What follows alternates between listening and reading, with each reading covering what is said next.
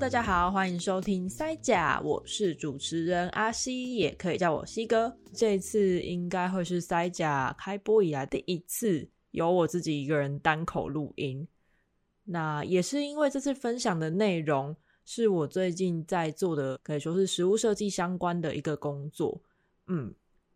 就在录音的前一个周末呢，我到了台南跟台北。各做一场跟食物设计还有地方美学相关的小工作坊，它算是一个讲座再加上工作坊，也非常感谢之前有上过我们节目的食物设计师 Amber，他帮我引荐了主办单位。我那时候有把整个活动讯息放在我们的在假的现实动态上，然后大家因为应该会看到二零二三年的农农村美学论坛，而我就是负责这两天。分别台南场跟台北场早上的一个工作坊，而工作坊的主题是用食物来讲一则地方的故事。因为刚讲完几天，我觉得其实我的整个脑袋，然后还有嘴巴，还算是在一个热身好的状态，就想要来跟大家分享一下今年下半年从七月，然后到现在十一月底了，经历过的两场不同的跟食物相关的工作坊。这两场非常不一样的是，一场在七月中的时候，我是到宏光科大去为他们参旅系的学生带了一个两天，总共十六个小时，也是在讲食物设计跟说故事的工作坊。而第二场就是刚刚所提到的两天各两个小时，讲食物设计与地方美学如何说故事的工作坊。这两场的主题很像，可是呢，受众很不一样。对我来说是一个蛮有趣的挑战。那刚才有说嘛，最开始其实是呃，Amber 帮我引荐了两边的窗口，跟他们在对谈的时候，其实也非常的顺畅。只是红光这一场啊，其实算是我很认真说，人生第一次正式的带完整的课程。嗯，在这之前，我的教学经验大部分顶多像是家教，或者是带。呃，大学的时候带学弟妹的呃外宾团队等等，都不是一个正式完整的课程，比较像是一个组长在领导着大家，或者是诶有朋友、同学，或者是我的呃可能学弟妹们有问题的时候会来询问我，但我一直都非常的乐乐于做教学，或者是把资讯转化的更轻松简单，让别人知道。或是吸收这样子的事情，包含现在在做 podcast 节目也是一样，所以我那时候就用这样子的心理去筹，呃，去准备跟设计这一套课程。因为其实不管是红光，或者是后面的这一场农村美学，大家都对食物设计这四个字是什么东西，还感觉到既陌生又有趣。而刚好这几年呢，食物设计在台湾也开始变成。一个更多人所知的的名词了。那食物设计究竟是什么？我甚至也不敢说自己非常的清楚了解，或是一个食物设计师，因为对我来说，食物设计还太宽广了。而我做的可能只是一直在讲食物的故事，但并不是每一次都能够叫做 food design，所以我就。光是红光那一场要想讲题，我大概就想了两个礼拜。哈，我到底要做些什么呢？我真我又不是实物设计师，我要怎么样去向学生说明，或者是带着他们学习实物设计？后来我就定了一个标题，就是如何说故事：实物设计与叙事的工作坊。那为什么会这样子选题呢？就必须要回到我自己。念的科系，之前大家如果有听那一集，呃，就是第三季的第三集，我跟我的大学室友应军一起在聊，诶，当初我们在北艺大，一个念动画系，一个念美术系，那现在在做的跟食物相关的工作或是事情，到底跟当时有什么关系？那个时候就有说到，我是北艺大动画系第二届毕业的。那毕竟要做动画作品嘛，再加上我现在又在画漫画，其实我们做的一直都是说故事这件事，所以我其实很很能够同理跟很认同说故事的重要性，以及叙事的一些技巧能力，现在不管是在做行销啊，或者是在做嗯我们讲的设计，或是像我一直在画脚本跟分镜，其实一直我们在做的事情都是如何把故事讲得更好、更精彩，来吸引别人。而那些故事的核心内容，都是来自于其他人，呃，有很多都是来自于已经发生的别人的事情。那透过创作者的眼睛、脑袋或者是手等等，再去把它转译成另外一个样子。那这件事情不止在我自己的呃视觉设计的创作上，在实物设计里也是一样的道理。所以我就想说啊，反正我从以前到现在都在说故事嘛，只是换了一个模式跟媒材而已。那不如我就来讲讲我都是怎么讲故事的好了。而这些故事的能力呢，在实物设计上说故事的能力，或者是不管我去产地，或是之前做旅人时通信，再到错边位，还有就是各式各样的这些实物相关的专案，我的能力就是从我必须说，从小看动画漫画，然后画同人志，跟自己就是做了动画，跟在动画系里面所学的那些影像叙事的能力，一直一直堆积而来的。所以我觉得我可以把我一路以来受的这些训练还有历程，转换到实物设计上去跟大家分享。而它为什么很重要呢？是因为现在不管你要卖的东西是什么，只要它不是刚需的民生需民生需求，譬如说你要吃得饱、穿得暖，不是不买就会死的东西，那你就很可能需要靠故事性来做。行销来吸引别人，所以每一个人，如果你想要卖东西，会说故事很重要。如果你希望让更多人理解你，那会表达、会说故事也是非常重要的哦。那我来分享一下我这两次的工作坊大概编了什么样的内容，因为它的时间长度就是差异很大，而且呃受众也不一样，所以它会有一个很基，就是一个重叠相同的地方。跟很不一样的一些区块。那首先，我其实把我自己在讲故事的方法从头到尾顺了好几次，最后归纳出一个呃一点零版本的建构故事方法学。嗯，那后来我再分享了一些诶国内外的实物设计的案例。这个部分呢，就是先用国际上很常见的六种实物设计的种类来区分。然后再分别举了一些案例跟大家分享，包含像台湾的小吃碗啊，或是一四三啤酒杯。那国外的话，比如像 Noma，或者是有一些丹麦的食物的社会设计这样有关的案例。那第三个呢，我就是放出了自己在台湾有做的案例，包含之前有录音跟冠霖合作的，在南澳办春日润饼会，在三峡绿茶季今年的三峡绿茶季办的茶餐搭配。然后还有前几集跟大家讲讲的厝边味，这几个案例都得到还蛮多回响的。那我先跟大家就是先带过，等一下会再比较详细的做一些小分析跟拆解。最后呢，因为是工作坊嘛，就要来设计一个让大家可以自己实做的练习。所以先从我的故事方法学来讲起好了。其实真的要说方法学吗？我我觉得这件事不只可以应用在实物设计上，其实在各个各个种类的创作上都可以这样使用。甚至是你只是想要写一篇自己平常的贴文，但你可能要把它写得更有架构一点点，或是希望更有一些文学性或是深度的话，也都可以练习用这样方法做。那我分享一下，我其实把它拆解成三个部分。第一个就是感受，把自己归零，然后不去做太多思考的，纯粹的去感受你现在身边的的人事物。嗯，那第二个就是把你的感受给记录下来，用你最熟悉的工具去去记录它，然后延长你这个感受能够留存的时间，所以才要越熟悉的工具越好。因为这样你才不会花太多的时间要记它，而到最后你所感受的东西已经整个走样了，也在记想不起来当时最最初最真实的感觉。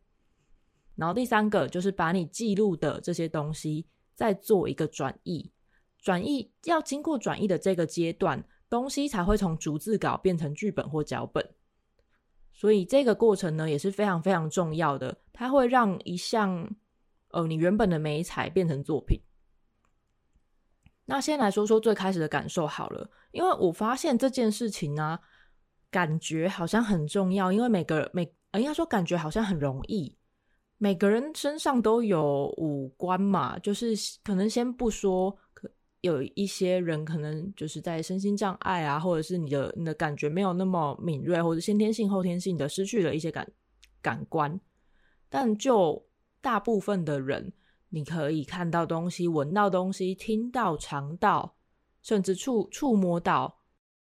然后有些人是敏敏锐的，有些人可能比较不那么敏感一些。但基本上你都能够感觉到这些东西。但意外的，我们好像不会放很大的注意力在这些感受的东西上。这么说好了，呃，我做一个比喻。大家有没有？应该说，你回想一下自己最近一次，或是最印象深刻一次出国去玩，或是到一个陌生的地方玩的经验。你，会不会觉得走到异地的街上，连路边的树都觉得特别的清新，特别的绿，然后就连走过去的阿公阿嬷，好像都比。你住你家里走出门之后看到的路人，那些啊，那个老头，那个阿伯又来了。好像你去玩的时候遇到的这些人都比较可爱，比较和善。你所吃的东西，即使一样是便利商店，都更加美味了。你甚至还可以说得出它的味道有什么样的层次跟口感。但是，当回到你的日常生活之后，却是比较更加心不在焉的在吃这些东西，而且还可能一边划着手机，或者，嗯，一转头吃饱之后，你就忘了刚刚吃过什么。给大家一点点时间想一下，因为我我自己会有时候也会这样，但是当我有意，我会一直练习让自己有意识的。回归到很纯粹而且很专心的感觉，我活着，或是感觉我身边的东西。这个方式我称它为“旅人的眼光”，就是旅行者的那个旅人。大家可以试着在生活中让自己时不时切换到在旅行的状态。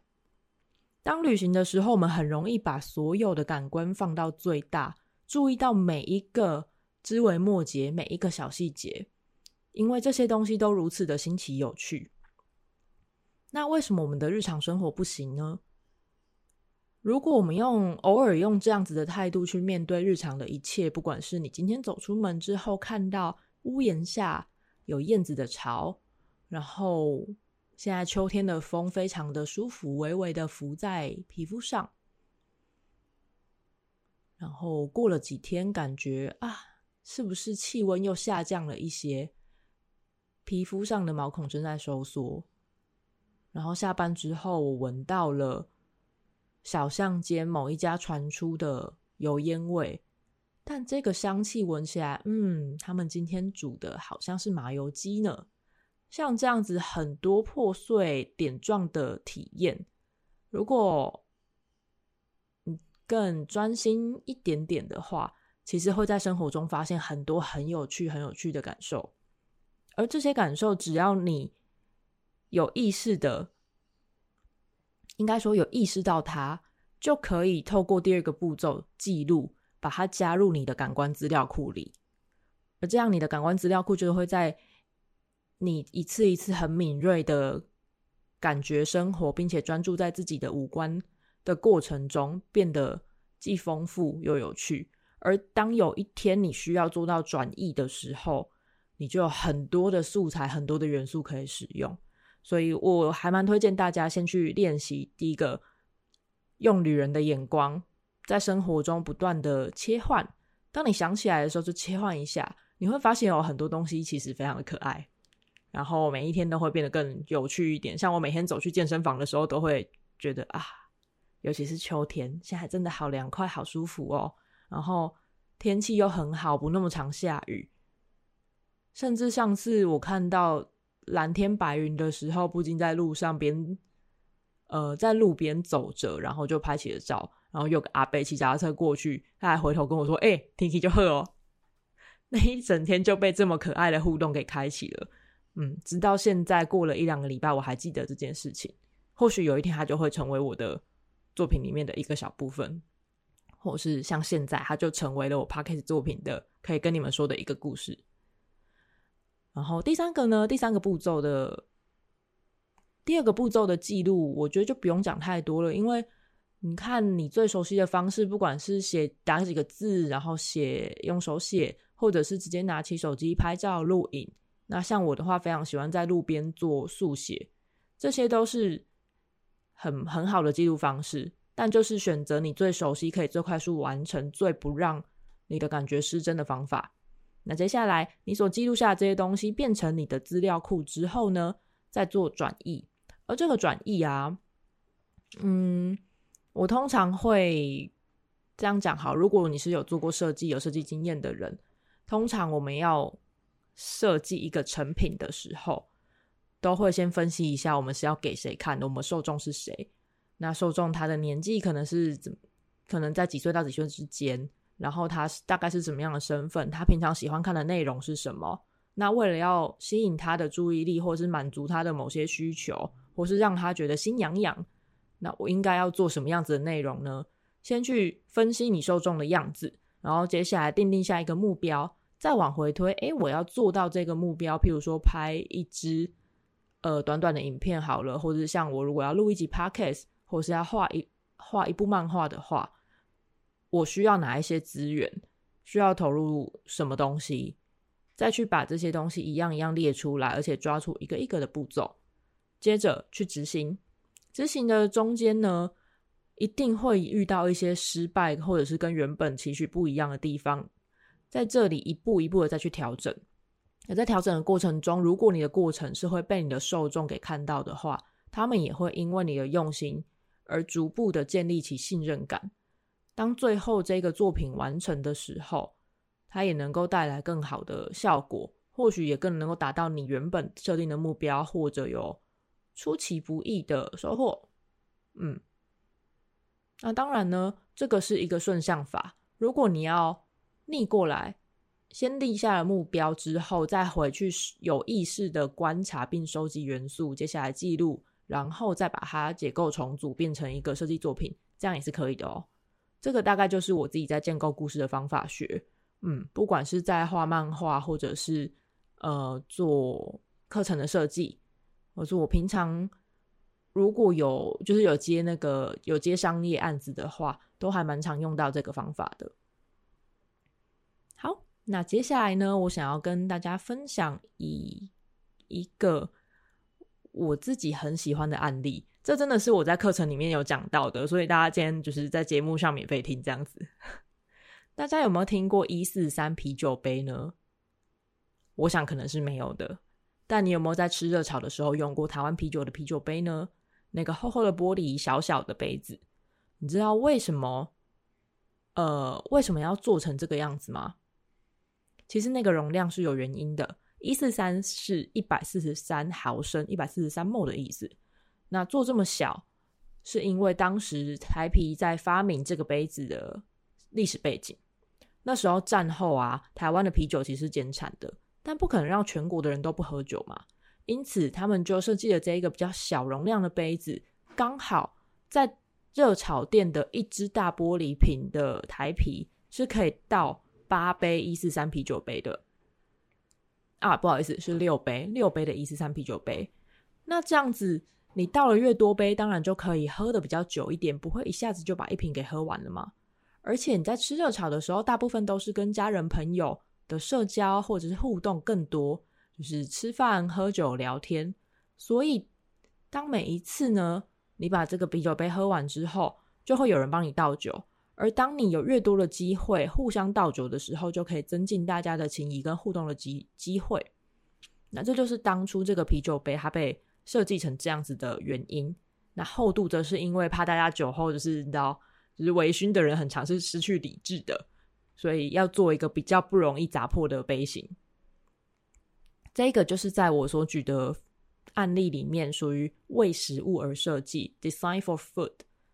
的一个范畴。而这个范畴呢，它包含了食装成食物的器具、杯盘或者是碗筷之类的。那另外一个是厨具，把食物烹饪煮出来的那个工具。那第三个有可能是你在运送食物的过程中，诶，可能它是一个很脆弱的东西，或者是需要在某个呃冷藏冷冻的温层去保存才能够运送的东西。那这个运送过程中所需要的工具或是方法，也可以算在 Design for Food 的范畴里头。那关于这些分类呢，我这边就不会一一多讲了，蛮推荐大家可以去看一下 Amber 他们的设计工作室，叫做 Uovo Design。呃，O U V O，Uovo 是意大利文的蛋的意思。他们最近出了一本食物设计的圣经。之后我一月也会邀请 Amber 来录音，再跟我们分享一下他们编写这一本设食物设计圣经的一些心得跟心路历程。因为我自己其实是看得还蛮感动的。那大家如果对食物设计的分类定义或是一些方法学，还有访问食物设计大师，就是国。国际上的食物设计大师的内容有兴趣的话，很推荐可以去找这本书。他们一刷已经快要卖完了，所以大家可以赶快先上网去看一下。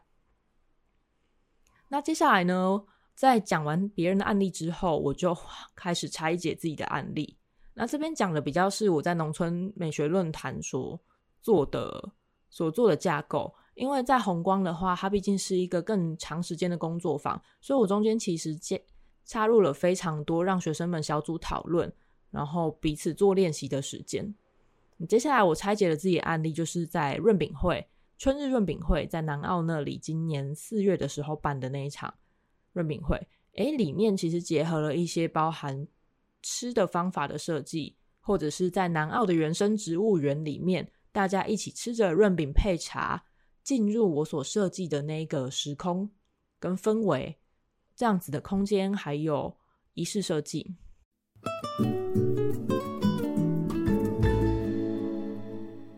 另外还有吃的设计，就是我如何让大家去品尝一样一样的新鲜香草，完全还没有煮过的韭韭菜、葱、蒜、香菜，而且是整株从根、茎、叶都吃下去的香菜，然后引导着大家去体验它中间风味的差异。最后呢，应该说中间呢，再将桌上不同的润饼料一样一样品尝味道，最后将它组装起来，照着我们的指示组装成了两个口味，分别搭配不同的茶去体验。诶，第一个清淡，然后充满蔬菜鲜甜的口味，是跟哪一支茶会有很好的搭配，而且味道上会怎么样有变化？那第二个呢，比较多肉类，而且有糖跟酱油去腌制的味道。再加上比较多的油脂，是怎么样跟碳焙味比较重，或是果香味很馥郁的茶做搭配呢？像这样子的体验设计，我把它的脉络给抓了出来，跟大家做分享。那当然还有一个非常非常重要，就是我背后所要讲的是什么样的故事，并不只是因为当季或是当地的食材这两件事。如果是这两件事的话，除了润饼，其实还有非常多，呃，很不错的载体可以来，可以来设计这样的活动。但选择润饼是因为它对我来讲是非常属于家的味道记忆。润饼的料，呃，先这样说好了，只有在台中以北会叫做润饼，而在以南呢，我们都是叫春卷，因为在我家是高雄嘛。高雄讲的春卷就是这一种没有炸，然后包了非常多蔬菜跟少量肉类的一个卷饼。但在北部呢，讲的春卷则是炸的春卷，里面可能是韭菜跟猪脚肉这样子。那选择它是因为每一家人所炒的这些料都是不一样的，所以今天我身为主厨，把所有的料炒出来之后，带的呈现出来就是我家从小到大的润饼餐桌，我们是怎么做的，让。大家尝到我家我外婆所准备的味道，一直传承下来，直到现在第三代，终于有一个人就是我，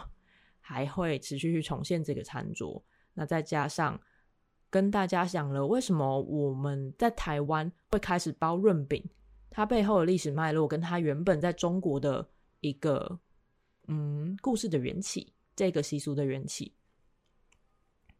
在让大家在一边吃的时候，认识了不一样的饮食文化。而且很多人也是第一次体验到亲手包春卷、包润饼的这件事，甚至他们觉得，因为又有趣又好吃，会想要回家带着自己的孩子一起做做看这个活动。对我来讲，这样子的文化传承就是我所我所期待的很很大的其中一个目标。那像三峡的茶茶餐会啊。也是使用在地的食物，三峡当地的食物，然后搭配三峡的碧螺春或是蜜香红茶做一个风味的设计。而且当时来参加的人其实有很多都是呃三峡在地人，但因为他透过我们的旅人之眼来转译，我们转译了三峡的味道，因为那些是旅人的我们所认识的、所看到的三峡，跟当地居住的人看到的是非常不同的。那当他们透过我们的眼睛体体验到了三峡的味道，而且因为他们本身就有在呃种茶制茶，也因为参与了我们的茶搭餐活动，更知道了自己的茶还有怎么样的味道可能性。除了直接喝之外，也可以搭配什么样当地的点心小吃、肉干、三峡金牛角，或者是呃春天春夏的时候在市场上出现的一些物产。让大家对自己的茶有更多的想象，也可以跟自己的顾客做一些推广。我觉得这是一个非常有趣的过程。那第三个呢，就是上一次刚录完音的错边位，错边位呢就把整个场景带回到了台北市区来。所以前面我们走到南澳，接下来到了三峡，到最后我们走进了台北市的大同区，讲的也是食物的故事。而这边的食物故事呢，就是在整个台北都市发展的脉络下，因为人力需求而诞生的劳动力饮食。那这些饮食高油、高咸、高糖、高淀粉，但在那个时候，因为大家都非常的需要，大家的工作都是体力活，所以会需要这样子的营养，而又不能花太多的钱，所以。带有汤还有猪油的米苔目米粉汤，或者是油饭，都因此而诞生在那个区块，在一直被保留到二零二三年的现在。但也因为都市的发展、时代的变迁，不管是疫情，或者是都市更新，还有老一辈的凋零，第二代不想接班的这些这些原因等等的。这些劳动力饮食慢慢慢慢的在消逝中，而我们因为不希望最后这些店家只留在我们几个人的记忆中，不希望它就这样消失在历史之中，所以当它还在还吃得到的时候，想要把它记录下来。而我们做的就是田野调查，去做访谈，去做拍摄跟文字的记录。然后透过我们的编剧 Ruth，还有我负责漫画，我们一起合作之后，把它转译成一个图文的笔记，让这些图文、图跟文字在社群上被更多不熟悉或者是不知道大同区跟大桥头小吃的人们能够看到，甚至因此想要来试试看，想要走进这个地方、这个街区。而这中间所做的转译，就是当我们在编写剧本还有画漫画分镜的时候，在故事背后所做的取舍。上面这几个案例，其实我们都是在利用地方的味道，或者是自己家的味道，用味道来分享我们所记得的人事物，用味道来讲食物背后的关系。所以我其实，在工作坊里面有一张投影片，上面写说，我觉得食物设计在谈的是关系。这个其实也是在 Amber 他们的书里面得到了一点启发。我看到类似的一句话之后，开始思考。哦，对啊，这么说也是。如果说我的食物设计是在讲故事的话，我讲的更多是情感上的故事，可能不是那么多议题性的东西。那情感呢，其实就是有关系所建立起来的，或是在关系里面存在的情感。而这些关系可能是人与当地，或是人与环境。或者是人与人之间，而食物则是将这整张网给交织起来的很重要、很重要的一个元素。嗯，我觉得这件事非常的有趣，也很值得大家慢慢去玩味看看。而很有趣的，我们要再带到最近这一场呃农村美学的工作坊啊，因为它分了两。它分了两场，第一天呢是在台南，星期六在台南，星期天在台北。这两场早上的讲师都是我，但是下午的讲师其实策展的题目是完全不一样，而参加者的构成也差距超级大。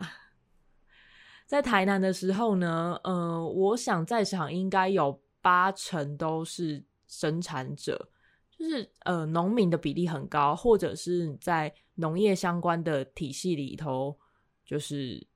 的资深工作者，不管是在就是产官学的部分都有。但在台北呢，就有很多消费者哦，或者是在嗯，对所谓农村的美学跟农村的经济行销等等有兴趣的的参加者。所以大家如果呃，我会再把。我们当时的议程那张图片放在我们的 show note 或者是 IG 的照片上，大家可以看一下，就真的非常的有趣。不过，不管这两边的人是怎么样，他们共同回应最热烈的，就是他们最有文化的共鸣或是价值共鸣的食物设计案例。这样说好了，在台南的时候啊，大家对于诶家里面吃的食物，或者是家乡的味道是怎么样，或者是跟农业相关的、农村的美丽相关的这些呃食物设计案例，真的非就是会有很好的反应，然后都会分享自己，诶，我家里吃的是什么，然后诶，台南的西瓜棉呐、然后彰化的肉圆，或者是诶，我们家也会包润饼糕。你知道润饼的台语其实是润饼糕，我们是只有润饼呢哦，嗯，然后还有小吃碗等等的，都是大家很非常印象深刻的的生活经生命经验。但在台北呢，我却得到了在讲 Noma 的案例，然后讲到诶，他们二零一八年秋天的那那一个使用整只野生绿头鸭的菜单，然后是要在。在呼吁大家关心食物的浪费，然后透过呈现整只鸭子包含羽毛栩栩如生在餐盘上的那几道菜，然后来呼吁动物福利跟食物浪费的问题，希望让大有更多的人可以就是关注这件事。在这个题目上，却得到了很多的回馈跟讨论，大家各有不同的意见。光是这一题，我们大概就有讨论了十分钟左右。我就深深的感觉到，哎，两边的受众差异很大，然后大家关注的东西都不同。可是，当消费者他对呃议题，然后还有食物的正义，还有动物福利，或者是利呃餐桌上的东西跟利益这些东西，特别他可能特别有价值上的共鸣，或是希望讨论这件事。但当我身在农村的生产者呢，或是呃，可能年纪稍稍长一些的长辈，他们却对自己从以前到现在生命经验中的食物记忆，或者是父母亲长辈们曾经为他们所做的食物，或是传承下来的呃发酵食物工艺等等，特别有所共鸣，特别希望跟其他人分享。这样的差别，我在两天之中深刻的感受到，也觉得非常非常有趣，所以也能够再从在此看到哦，文化跟价值的共鸣，也是大家在做食物设计作品的时候，可以从那个可以从受众分析中去得出来，你的受众他对文化或价值怎么样的文化或价值有所共鸣，然后再去设计你的制作方式或是制作的标的。那再下来呢，我的两个工作坊都有实作的部分。在红光的那一场啊，我在第二天就带了大家到沙鹿，台中沙鹿的传统市场做校外教学，然后开给他们的题目是：哎，你们前一天的最后一阶段要讨论一下隔天想要做什么样的呃呈现。你可能做出饮料的设计，或者是一一道菜，或是一组菜色的设计，或者你想要拍影片，任何的方式。或是一个概念提案，不做不打菜做出来也都没有关系。但我希望你们讲的是一个一种味道。而那时候我有让他们抽签，就是他们会抽到我要在地，或者是当季，或是异国。然后还有一个是什么啊？小吃，有一点点忘记，因为隔了好几个月。然后让他们抽签之后，再去做小组讨论，决定隔天要朝哪个方向去采买。采买食材，然后设计菜色。那在那个农村的农村美学这一场的话，因为时间其实不长，我就请大家在最开始在写自我介绍单的时候，就写下一道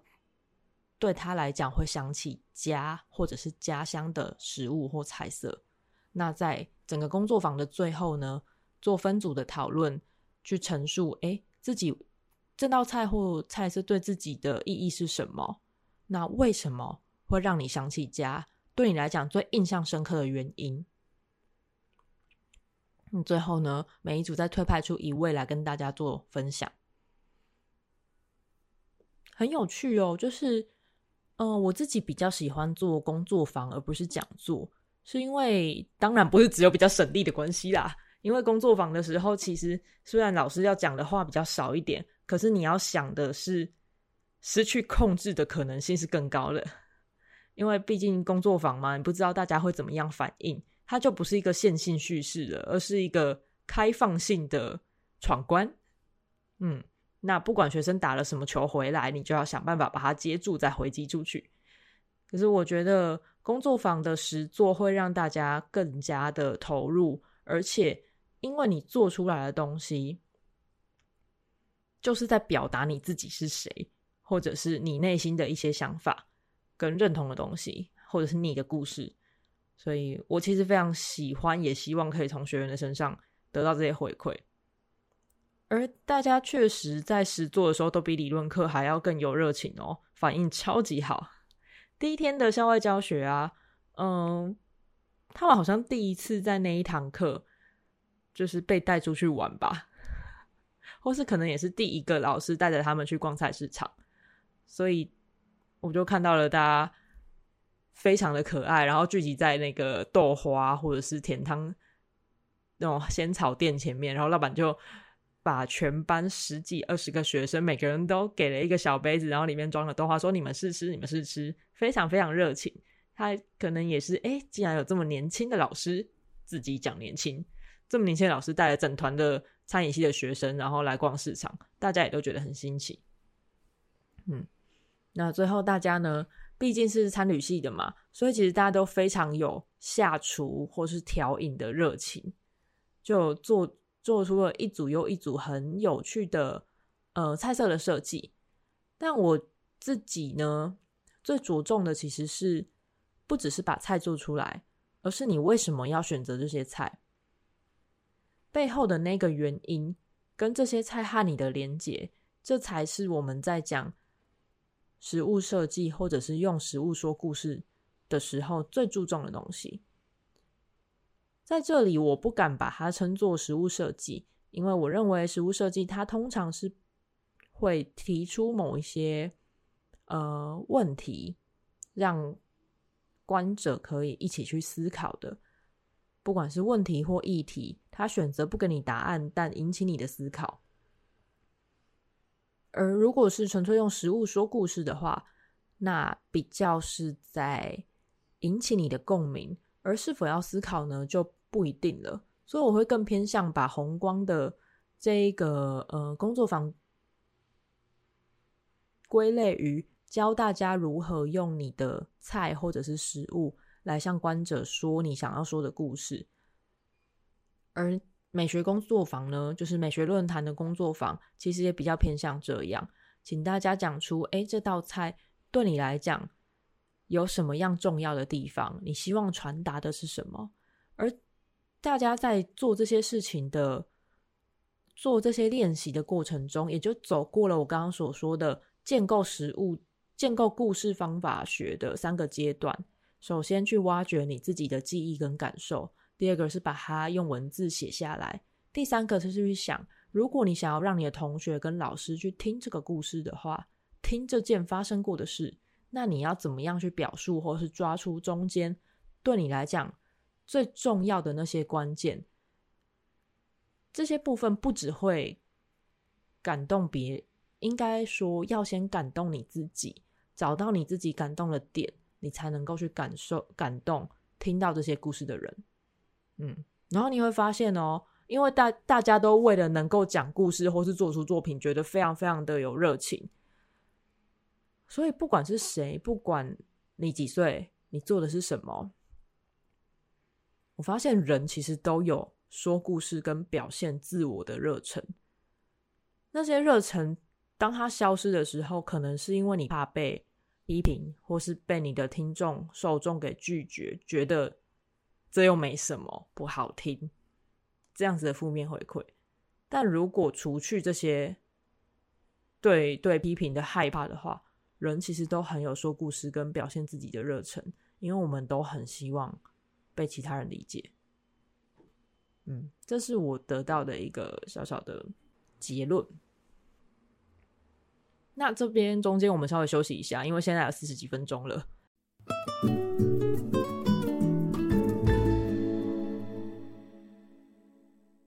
好，我们回来。那接下来，我想要为这两场工作坊呢，稍微就是分享一下我自己的心得。我觉得这两场啊，因为他们呃学生的角色非常不一样，一个就是学生嘛，对，他们是大呃大二升大三的学生，嗯，还有很多在实习的机会啊，跟一些就是基本的学习，不管是基础或应用的学习。那他们其实因为是餐旅系的，会非常大家都非常希望可以精进自己的呃烹饪或者是烘焙或者是调饮的专业能力，所以当遇到可以展现自己这些能力或是的的机会的时候，会非常非常的有热情，所以尤其可以在他们的实作跟就是最后做出。最后做作品的那个阶段，可以看见这件事。每一个人到了市场，几乎都遇到食材的时候，都是带着兴奋的表情的。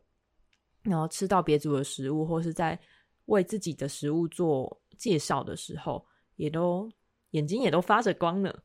嗯，那个时候看到这些，我觉得很感动。那第二个就是来自农村美学工作坊的大家。我我觉得在这一场工作坊里面啊，这两场我所扮演的角色，都是在跟大家说，我们现在都很喜欢听故事，而且，呃，应该说我们每天听的故事都很多。但你们知道吗？你们每一个人身上都充满了故事，而且透过很简单的一些提点或方法，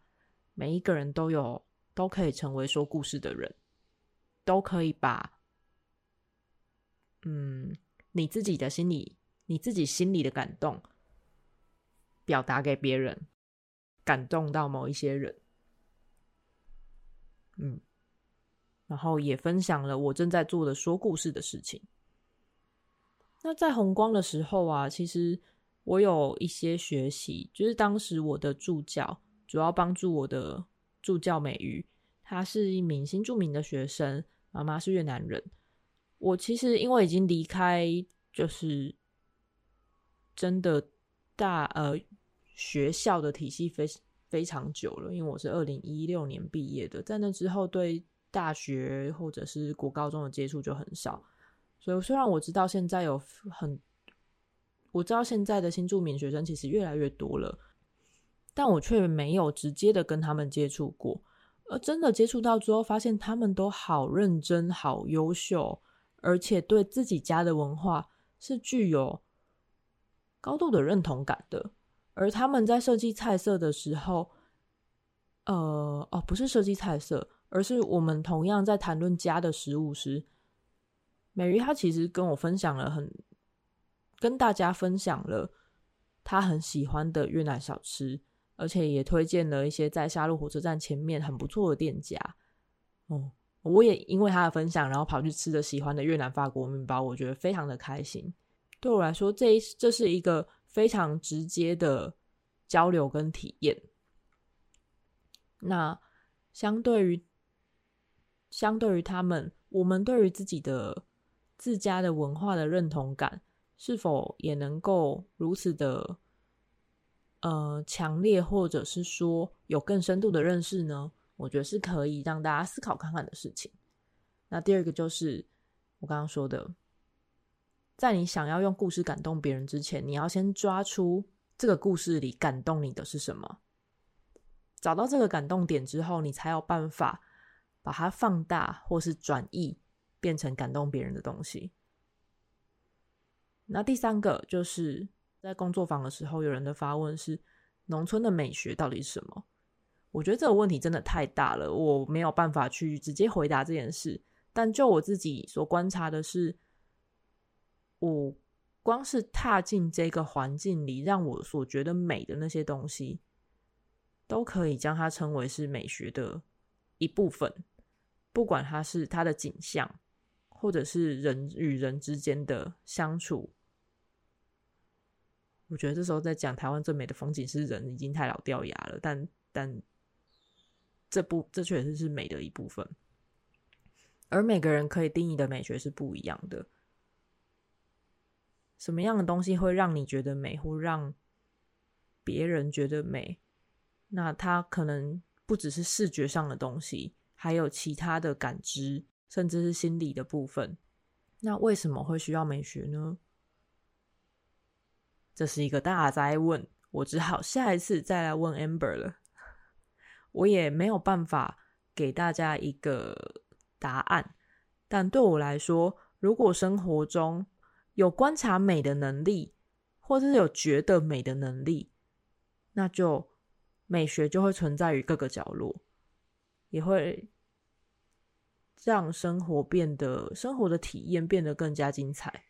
那我其实，在第一天的台南场的工作坊啊，因为下午的讲者们真的都非常的经历，非常的丰富。让我学习到了很多跟农业相关的知识，还有思维。而我提了一个问题是，是是我自己一直在面对的问题，就是我发现到了生产者们其实也不是不想做品牌，他们也想要找到能够合作的设计师，或是懂美学、设计、艺术的人，但。在消费端的创作者们，可能我们说视觉的设计师、平面设计，或者是这这类型的人，很多人却不知道该去哪里找到生产者。我还算是可以从某些部分接触到他们的人，但也不是身边都是生产者，反而是同样的设计师的人，或者是都市的朋友比较多。那对于这两边人来讲，他们该如何去找到对方呢？想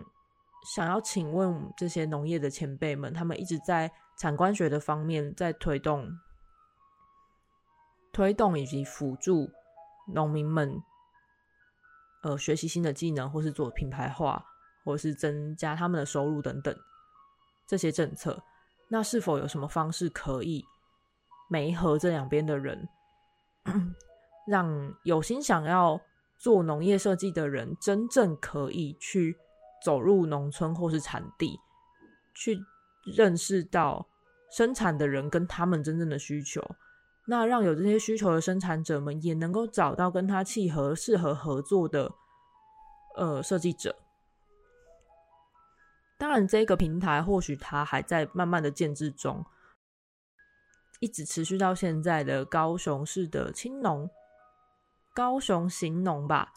这个这个专案计划到现在已经第十一届，明年是十二届了，也持续的在做一个帮助青农媒合到相关，不管是行销或者是包装或是设计的单位，这样子的行动。我自己在这两两三年也都有观察到，我有认识前比较早期的高雄行农。那这件事我觉得是很好的，也希望有更多的机会。可以让两边互相认识。那除了设计师之外，我们一般的消费者也是。这也是当初我二零一七年跟伙伴们一起创立旅人食通信的初衷。因为我们最开始就是被日本东北食通信的核心概念给感动的，希望让消费的人跟生产的人互相知道彼此的样貌，知道自己种的东西是卖给了谁，看到他们满足的笑容。消费的人知道自己吃的东西是谁所生产、所种植、饲养、处理的人处理的，也因为看到了他们的样子，知道他们的故事，而建立了更深的信任感。在中间，食通性的我们会是一座桥梁，而我也一直很希望，现在在独立接案、做着食物专案、说着食物故事的我。可以慢慢慢慢的成为这样的桥梁，带着我的朋友认识更多的物产跟产地，带着我的听众看到食物的故事，也让生产者们知道自己的所做的事情是多么的有价值，有多么多人期盼并需要着他们，这是我很希望可以做的事情。听起来好像有一点伟大，我也还在。还在努力着，然后也很需要大家的帮助吧。嗯，我也很希望我可以继续专心的好好画食物漫画跟动画呀。这时候要说什么？求求委托者或是厂商爸爸。突然话锋一转，但确实我很希望自己可以慢慢的成为这一座其中一座桥梁。嗯。那我不知道这一次的就是食物设计的工作坊分享有没有让大家就是稍微有一点点收获。一不小心一个人又讲了一个多小时，这实在是很汗颜。不过还好啦，毕竟我的每一个就是这两场这几场工作坊，一个是十六小时，一个是两个小时的，所以我已经尽量把它浓缩起来了。大家听到这一集之前，应该会先听到错编位的，就是幕后漫画制作心心得分享。啊接下来呢，才会才会是今天的这一集，用食物说一则地方的故事吧，跟大家分享前阵子刚结束的工作坊。再下来呢，我们会有一集是跟克宁还有派翠克我们参加的耶诞大餐的串联。我还没有想到后面的节目要呃要找谁来玩。如果大家有任何想要听的主题，或者是希望我们去采访他的对象的话，也都很欢迎在塞甲的 IG 或是脸书上私讯给我，我会尽力的去邀邀请来宾们。那如果有想要听关于其他的食物文化、食物设计，或者是食材的挑选、好吃食物的开箱的话，也都可以许愿哦。那我就等着大家回馈。那如果你喜欢这一集的话，非常欢迎在 Spotify 或是 Apple Pocket 上面给我们五星的评价，也很希望可以得到大家的留言跟回馈。如果有食物的厂商，或者是任何相关的厂商想要做置入的话，也都非常欢迎，就是私讯给我。现在回讯息的都是我，都是阿西，所以放心，我不会漏掉大家的任何一个讯息或是文字的。那就希望大家今天都有听故事听得开心，有机会的话也想要在现场跟大家说说故事，或者是。呃，找茶师啊，或者是咖啡师一起来跟大家玩品味的游戏。那希望我们下次见面的时候不会太久。就今天到这里喽，谢谢大家，拜拜。